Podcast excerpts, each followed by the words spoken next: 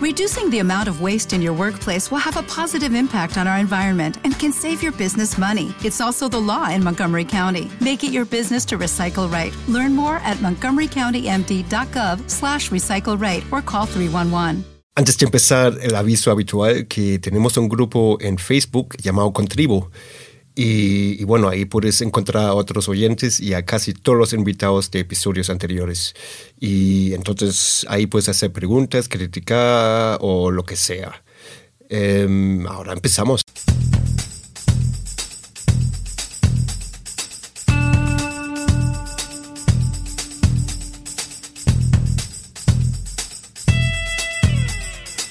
Bienvenido a Concast, el podcast de marketing digital para emprendedores, pymes y startups.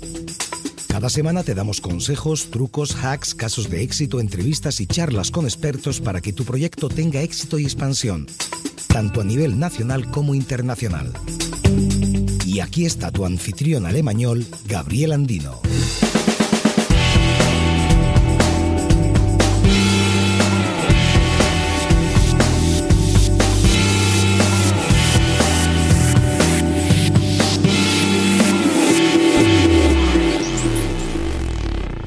Hola y bienvenido a un nuevo episodio de Concast. Hoy hablamos con Marta Martínez eh, de MatMap de cómo elegir el buyer persona correcto para convertir en el sector de la construcción. Hola María, ¿qué tal estás? Bien, bien, muy bien. Encantada de estar aquí. Eh, gracias por, por cogerte el tiempo. Y, y, y, bueno, te he presentado en, en tres palabras. Si nos podrías ampliar un poco la información, a qué te dedicas, a qué se dedica vuestro proyecto. Sí, por supuesto. Bueno, yo eh, de formación soy arquitecta por la Universidad de Alicante y el proyecto está ubicado en el sector de la construcción. Nosotros somos un, marketplace de materiales de construcción. Estamos especializados en productos eh, o bien que vienen de demolición o bien que vienen de fábrica o de distribuidor, pero que por la razón que se han quedado fuera de los canales habituales de venta. Entonces, nuestro objetivo es aglutinar toda esa demanda en una misma plataforma y poder ofrecérsela a profesionales particulares de la construcción, ahora, ahora hablaremos un poquito de eso, eh, pues para que los puedan aplicar en sus obras. Son materiales generalmente más económicos en el caso de, de la parte de materiales que vienen de fábrica o de distribuidor y en el caso de que vengan de demolición pues son materiales únicos, eh, muy singulares y recuperados que van para un público un poquito más eh, diferente que busca algo muy, muy, muy concreto. Muchas gracias. Y bueno, ya lo has mencionado, pero eh, mi primera duda sería, eh, eh, vuestros clientes son sobre todo B2B, ¿no? Eh, sí, bueno, sí y no. Eh, eso lo, lo, cuento un poquito. Sí, mira, nosotros eh, todas nuestras acciones eh, de marketing, todas nuestras acciones comerciales casi van siempre enfocadas al profesional. Al final los tickets del profesional y la recurrencia son siempre más altos. Entonces, obviamente, nuestras acciones van ahí. Pero es cierto que como al final somos un marketplace, estamos en Internet, pues nos contacta también mucho particular. Entonces también los atendemos, pero no nunca hacemos acciones de marketing o acciones comerciales eh, vinculadas directamente o con el objetivo de, de, llegar al particular. Pero bueno, sí que es cierto que, que los atendemos. Y más o menos para que os hagáis una idea, eh, en la mitad de nuestra facturación viene de particular y la mitad de nuestra facturación viene de profesional. Pero 16 ventas de, o sea, 16 ventas de particular aproximadamente me equivalen a 5 ventas de profesional, más o menos. O sea, para que veáis un poco el, el ticket. Entonces siempre buscamos aumentar el profesional porque al final el ticket es más alto y también creo que aportamos mucho valor en, en ese aspecto, entonces ahí lo estamos trabajando bastante. Y, bueno, como sois un marketplace, eh, tenéis, en principio tenéis eh, dos targets, ¿no? Por un lado eh, los fabricantes y, y, y por, por, otro lado los clientes, ¿no? Sí, exacto. De hecho, tenemos en la empresa dos perfiles distintos. Tenemos una persona que trabaja única y exclusivamente con los proveedores, hablando con ellos. Eh, ahora mismo estamos centrados sobre todo en material cerámico, eh, pues distintos tipos de proveedores, eh, condiciones con cada uno de ellos, cómo aportarles valor y estamos haciendo todo un proceso que, que ya más o menos lo tenemos, lo tenemos cuadrado, aunque siempre lo vamos modificando, un proceso, un protocolo comercial, eh, se le llama, a tanto tiempo se le vuelve a llamar, Eh, es verdad que con el proveedor eh, tenemos una comunicación súper directa porque no necesitamos un gran número de proveedores, sino necesitamos unos proveedores estratégicos y claves. Eh, entonces sí que podemos permitirnos el dedicarles mucho tiempo porque además consideramos que es, que es muy importante esa relación. ¿no? Luego tenemos por otro lado otro, otro perfil de la empresa que, bueno, yo soy un poco la responsable de esa parte y también tenemos otra persona para, para toda la parte de cliente. Y ahí sí que utilizamos distintos canales y, ahí es un poco donde buscamos al, al, profesional de la construcción, que no es cualquiera, que hay muchos.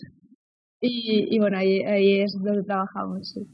Y una curiosidad mía, eh, ¿cómo captáis eh, las fábricas, los fabricantes? Eh, em, porque me lo imagino súper complicado. sí, sí, bueno, han habido como dos fases, ¿no?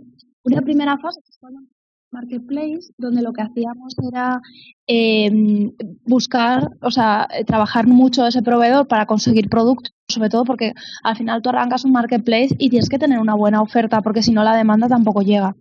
Entonces eh, fue muy complicado, nos llevó unos meses, pero al final más o menos teníamos algo de producto y con eso ya arrancamos y salimos al mercado y empezamos a vender. Y luego lo que hemos hecho a partir de ese momento ha sido intentar eh, ir directamente a, fábrica, a distribuidor o almacén de derribo con, propuestas concretas, es decir, con, transacciones concretas. Como nosotros ya nos vamos haciendo una cartera de clientes, tenemos clientes que de vez en cuando nos van pidiendo cosas que a lo mejor nuestros proveedores actuales no las tienen o que por localización pues nos viene mejor buscar un proveedor en otra zona. Entonces lo que hacemos es con una propuesta concreta sobre la mesa, oye, mira, tengo un cliente, me está pidiendo específicamente esto eh, vamos, vamos a hablar, vamos a pasarme un presupuesto y ya ahí los enganchas un poco porque ya ven ellos que tú tienes cierta atracción. Entonces es más fácil luego pues decir, oye, mira, ya que estamos empezando a trabajar juntos, vamos a hablar, vamos a ver si tus materiales tienen cabida en nuestro marketplace y cómo podemos organizarlo. Y ha sido un poco esa manera siempre, siempre intentando eh, equilibrar oferta y demanda, súper importante en cualquier marketplace. ¿Y, los, los, llamáis o los visitáis o, cómo funciona? El primero los llamamos, les pedimos presupuesto. Eh, o sea, el sector de la construcción es súper diverso. Entonces, eh, lo que vamos haciendo es un protocolo con cada proveedor. Eh, porque hay algunos que va muy, funcionan muy bien por correo electrónico, pero hay otros que como no les llames por teléfono no vas a tener respuesta. Entonces eso lo vamos, lo vamos intentando protocolarizar porque no, al final también es muy complicado eh, gestionar eh, todo esto. Al final, y también es cierto que cuando ellos van viendo que tú vas vendiendo, pues también se esfuerzan más, ¿no? Porque ven que hay tracción, entonces ya les puedes ir pidiendo más cosas. Entonces, al principio nos adaptamos un poquito a ellos, negociamos un poco las, lo que serían las condiciones de compra y luego, conforme va pasando el tiempo, pues vamos afinando un poco ese proceso. Eh, principalmente la, comunicación es correo electrónico, teléfono y sí que en ocasiones si es un proveedor clave y, tiene mucho sentido, sí, sí que lo visitamos, sí que nos gusta ese trato personal en, en cuanto al proveedor, es que es muy, muy, muy importante. Muy bien, muchas gracias. Y, bueno, vamos un poco al tema de hoy. Em, hoy estamos hablando sobre todo de, de, vaya persona, ¿no? Em, y mi pregunta sería, eh, ¿cómo la habéis eh, creado al principio y, y, cómo ha cambiado?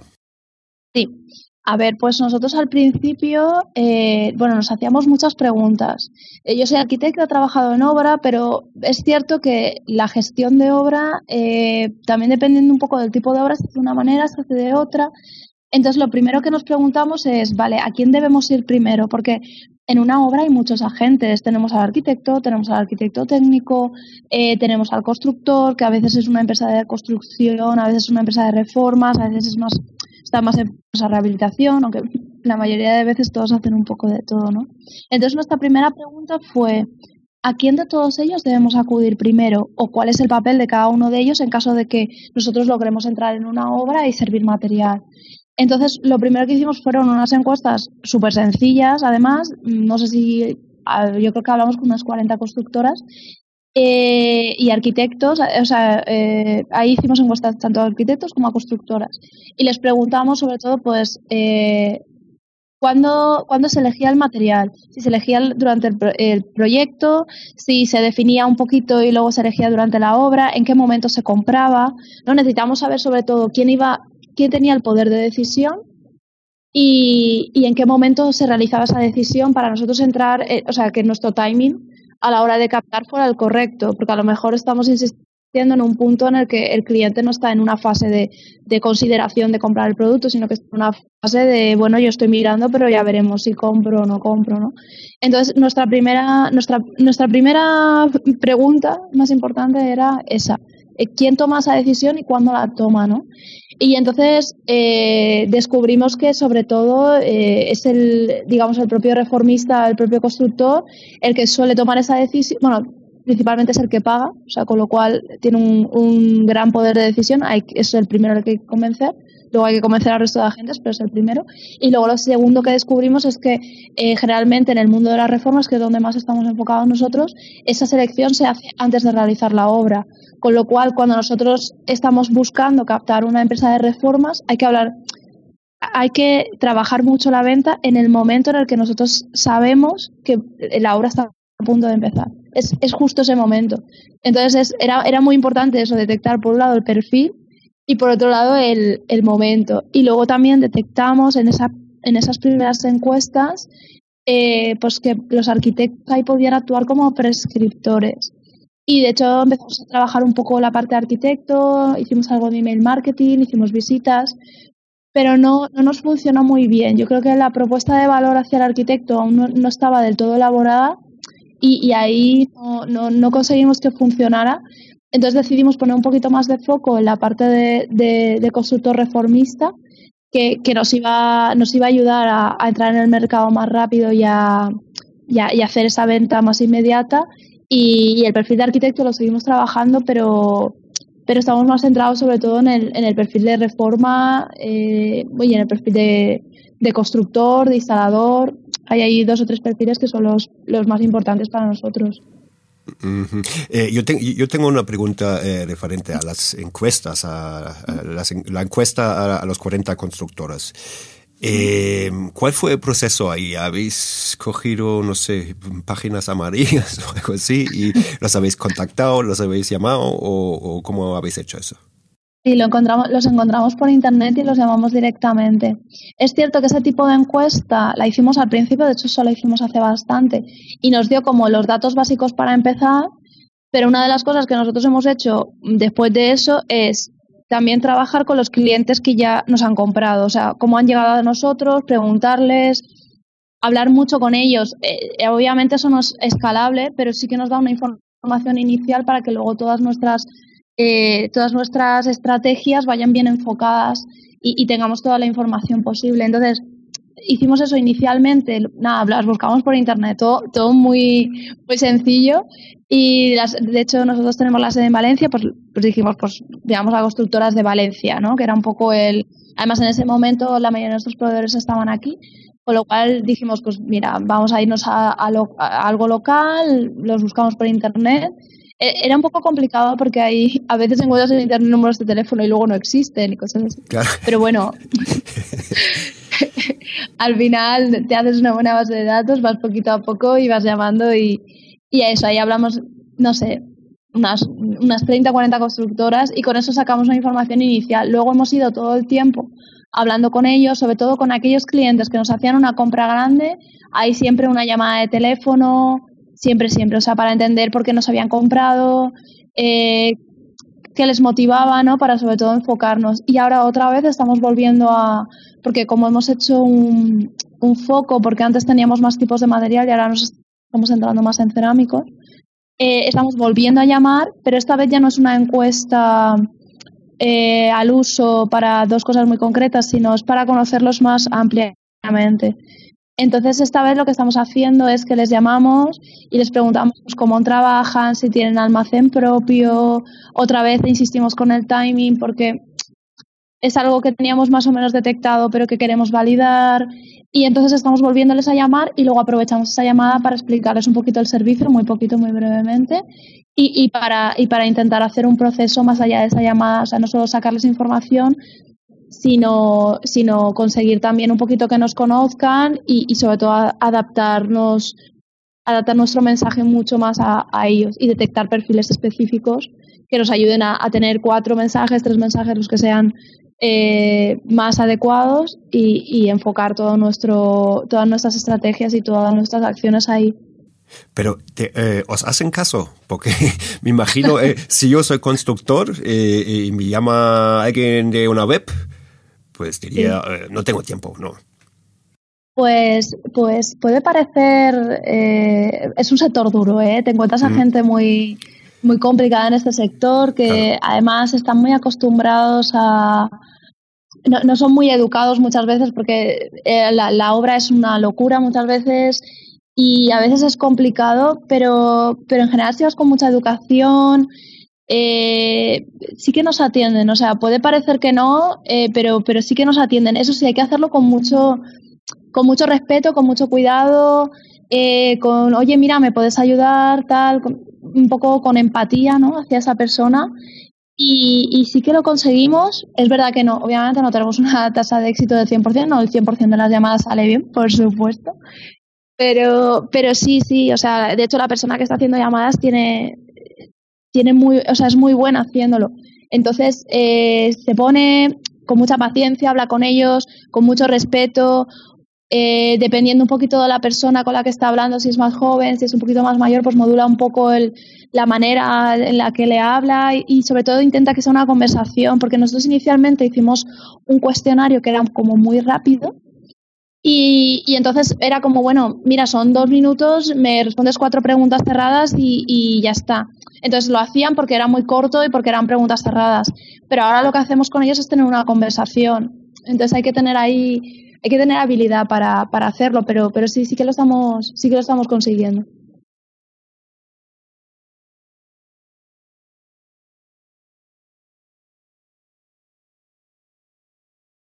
Pues la verdad es que un Excel, o sea, todo muy, muy, muy sencillo. Eh, lo que hemos hecho sobre todo era, y eso es algo que nos ha costado un poquito, pero, pero sí que hemos insistido mucho y lo hemos trabajado mucho, era el entender qué queríamos saber de ellos. Eh, entonces nos hemos sentado varias veces eh, con la información que ya teníamos de los clientes que nos han comprado, eh, con la información que teníamos de las encuestas iniciales y entonces nos hemos sentado y hemos dicho, vale, ¿qué queremos saber de ellos? Es decir, cuál es la información valiosa y cuál no. Y luego también cada, cada dos o tres días, cuando ya tenemos un poco más de información y tenemos más llamadas, nos volvemos a sentar. ¿Qué parte está funcionando? Oye, pues aquí me están respondiendo todos lo mismo. Pues vamos un poco eh, adaptándonos a, lo que vamos viendo que la gente nos va respondiendo y cosas que vemos que a lo mejor tienen menos importancia, pues las quitamos o vamos añadiendo cosas que vemos que, son potenciales y que, y que sí que merece la pena que, sepamos. Y, por ejemplo, nosotros aquí eh, hace 10 años hemos tenido un portal bueno, es otro target, pero eh, coches de segunda mano. Y, el target eran eh, em, em, em, pues eh, concesionarios de coches de segunda mano, ¿no? Y les resultaba demasiado complicado rellenar el formulario. Entonces lo hicimos para ellos, ¿no? ¿Hacéis algo parecido? Sí, sí, nosotros, bueno, hemos sido como súper pesados con, con los desarrolladores. Sí. Pobrecitos, les hemos cambiado como las cosas 20 veces. Eh, sí, o sea, nuestra página, eh, de hecho, bueno, el diseño que tiene, yo diría casi que no tiene diseño, ¿no? Eso es súper sencillo y en eso hemos sido muy, muy, eh, muy claros desde el principio que tiene que ser extremadamente fácil de utilizar y a la hora de subir producto también. Eh, y de hecho los, los, proveedores que suben producto, eh, de vez en cuando no pasa nada si se equivocan. Tenemos una persona que cada vez que alguien sube un producto lo revisa, entonces les llama, oye mira, he visto que aquí esta parte no la ha rellenado bien, no te preocupes, yo te lo modifico, pero le explicas que se ha equivocado y ya está para que a la próxima eh, lo, lo haga bien y ya está. O sea, no hay ningún problema generalmente. Menos, o sea, casi todo el mundo lo hace bien es verdad que la gente pues tiene errores a lo mejor con las unidades o pone las medidas o pone el peso por metro cuadrado en vez de si tú la unidad que estás utilizando para la venta es palet, pues tienes que poner el peso por palet, pero si la unidad que utilizas de venta es metro cuadrado, pues nos pone el peso por metro cuadrado, ¿no? Para, para nosotros poder tener todos esos números para, para luego gestionar la logística, que es uno de los de nuestros principales retos. Entonces, a lo mejor hay errores en esa parte, pero no pasa nada, nosotros los detectamos rápido, hablamos con ellos y como tenemos ese seguimiento sobre el proveedor, no pasa nada. Luego en la parte de cliente, y, aquí sí que, sí que puedo contar un poquito la experiencia. Nosotros al principio eh, pedíamos al cliente que se registrara para, para solicitar un presupuesto, ¿no? Y nos dimos cuenta que la conversión era muy bajita, o sea, de los que daban al botón de solicitar presupuesto, solo un 50% lo terminaba solicitando. Claro, decimos, estamos perdiendo al 50% de la gente en el camino. Entonces, hemos, hicimos un cambio y ahora cuando tú le das al botón de solicitar presupuesto, eh, puedes registrarte o puedes hacerlo pues como invitado. Simplemente nos pones tu, tu dirección de correo electrónico y tu contraseña. Y bueno, ¿qué nos ha pasado? La conversión ha, mejorado muy poco, con lo cual lo sabemos muy bien ahí. Y luego sí que cambiamos el copy al principio, o sea, fíjate que es, puede parecer una tontería, pero estamos todo el tiempo pendientes de estos detalles. El copy que teníamos puesto era como invitado y ahora simplemente, simplemente hemos puesto sin registrar. Eh, necesitamos al final una dirección de correo electrónico y un código postal, porque si no, no podemos enviar un presupuesto, ¿no? Y con eso sí que hemos mejorado un poquito la conversión en, un 15%, con lo cual hemos dicho, bueno, pero vamos poquito a poco puliendo todos esos detalles, intentando detectar dónde se nos está quedando la gente, por qué, y, haciendo pequeños cambios para ir midiendo si, si, ese cambio realmente tiene efecto. A lo mejor el problema no es ese y es otro. Ah, muy bien, eso sí es interesante. Y, bueno, y yo quería volver un poco al tema de marketing, ¿no? Em, y una cosa que me, que me, gusta preguntar siempre es eh, eh, cuál es vuestro canal de marketing más efectivo. Em, como os movéis en un sector muy tradicional, no sé, eh, LinkedIn, por ejemplo, tiene relevancia. Pues, pues la verdad es que es una muy buena pregunta y nosotros estamos aún intentando encontrar la, respuesta porque nos llega gente por muchos canales. Entonces, estamos intentando medir cuál es el mejor canal, porque al final no, no lo... Nos está costando un poco descubrir esto por, por lo que comentas, que es un sector muy tradicional. LinkedIn no es representativo porque al final el perfil de, de comprador que tenemos no suele estar en LinkedIn. Entonces nosotros eh, llevamos redes sociales. Eh, en LinkedIn nos encuentran los arquitectos y los arquitectos actúan como prescriptores y tenemos clientes que son arquitectos que nos han, no nos, no nos compran ellos directamente, pero que nos han prescrito para una de sus obras y, y ahí hemos conseguido eh, entrar en una obra por ellos. Entonces, en ese caso, LinkedIn funciona para el perfil de arquitecto, pero no para el perfil de reformista. Claro. Y luego tenemos nosotros tenemos captación online y offline. Entonces, la online trabajamos redes sociales, pero no para vender directamente. Las redes sociales las trabajamos para generar confianza.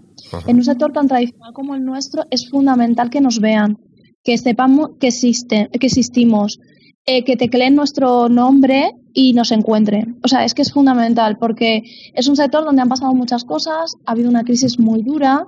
Eh, la gente no se fía, o sea, ha habido, ha habido muchos desfalcos, ha habido gente que, que es que a mí me han contado, ¿no? Es que a mí me han timado, yo he pagado algo y luego no me ha llegado, cosas de ese tipo. Claro. Entonces, y, hablando directamente con una fábrica, yo no te digo con, con, una plataforma online. Entonces, generar confianza para nosotros es fundamental. Y nosotros estamos en redes no para vender, sino solo para generar confianza, para que sepan que estamos ahí, que somos una empresa real, que somos gente seria, que somos gente que estamos detrás, pues, personas. Entonces, eh, redes sociales funcionan para eso y luego, como más canales de captación online, tenemos, eh, utilizamos SEM. Eh, enfocado, estamos, trabajamos dos partes dentro de SEM. Una parte que la enfocamos directamente a anuncios de producto, donde un, cualquier persona que pueda estar interesada ya tenga una intención de compra puede ir directamente a un producto que le pueda interesar.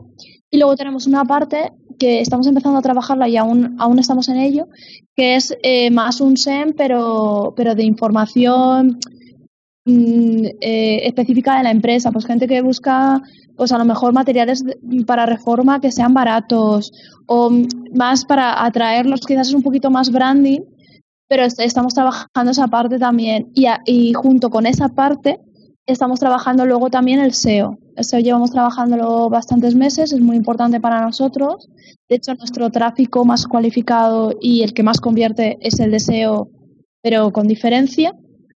Entonces, el SEO lo trabajamos mucho y estamos, estamos, o sea, estamos viendo cómo lo organizamos, pero queremos hacer una especie de bueno, no sé si lo voy a decir correctamente, disculpadme si no lo hago, porque yo soy arquitecta, pero bueno, queríamos hacer como una especie de, estructura de silos, no sé si es el término correcto, pero básicamente lo que queremos hacer es una serie de, de landings dentro de la página pues que hablen de temáticas concretas eh, que nos ayuden a posicionar y que también aporten valor a, la gente que entra, pues si quieres saber más sobre materiales que vienen de demolición o si quieres más saber más sobre eh, qué materiales eh, pues en liquidación te pueden ir mejor para tu reforma, qué tipo de partida te encaja mejor, qué diferencia hay entre un rectificado y un GRES, por ejemplo. Son informaciones que creemos que, que para nuestro cliente pues, pueden ser interesantes.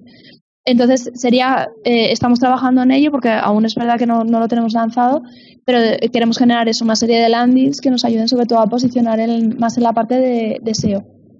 Eh, bueno, ahora nos estamos acercando casi al final del episodio ya. como, como quizás sabes, tenemos una sección estándar en el programa que consiste en el mayor fallo relacionado con el tema y algún hack, consejo o lo que sea. ¿Qué tienes ahí para nosotros? Uf, pues, a ver, fallos. Hemos tenido muchos, eh, porque al final vas probando, ¿no?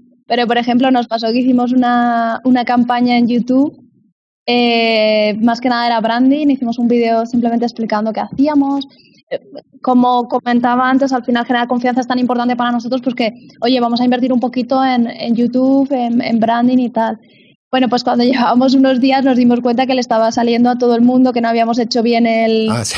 Eh, entonces, eh, bueno, nos dimos cuenta, claro, que estábamos gastando dinero eh, y, a, a, lo mejor el vídeo de nuestra marca salía antes de un vídeo infantil sobre juguetes, ¿no? Entonces dijimos, madre mía, ¿qué ha pasado aquí, no? Y bueno, quizás no es un gran error, pero, pero a veces no te das cuenta, ¿no? Quieres como hacer muchas cosas a la vez y, de pronto te das cuenta que hay una que, que, ostras, no, esto no lo hemos gestionado bien, ¿no? Entonces, eso ha sido quizás uno de los errores que hemos cometido, ¿no? A lo mejor a veces nos hemos gastado dinero y no, nos hemos dado cuenta que no lo estábamos haciendo bien. Claro. Pero bueno, lo, corregimos rápido, no, no pasa nada. Pero bueno, eso sería un poco. Y, consejo, pues, eh, no, no sé no sabría qué decir aquí. Quizás el, para mí el consejo es estar muy cerca del cliente, muy cerca, muy cerca, todo lo que puedas. Habla mucho, hablar mucho con él. Yo siempre que puedo, siempre que tengo el número de teléfono de un cliente es que le llamo. ¿Y cómo estás? ¿Y qué te ha parecido el servicio? ¿Y por qué? Y es que me, obsesiona, me obsesiona que se queden contentos.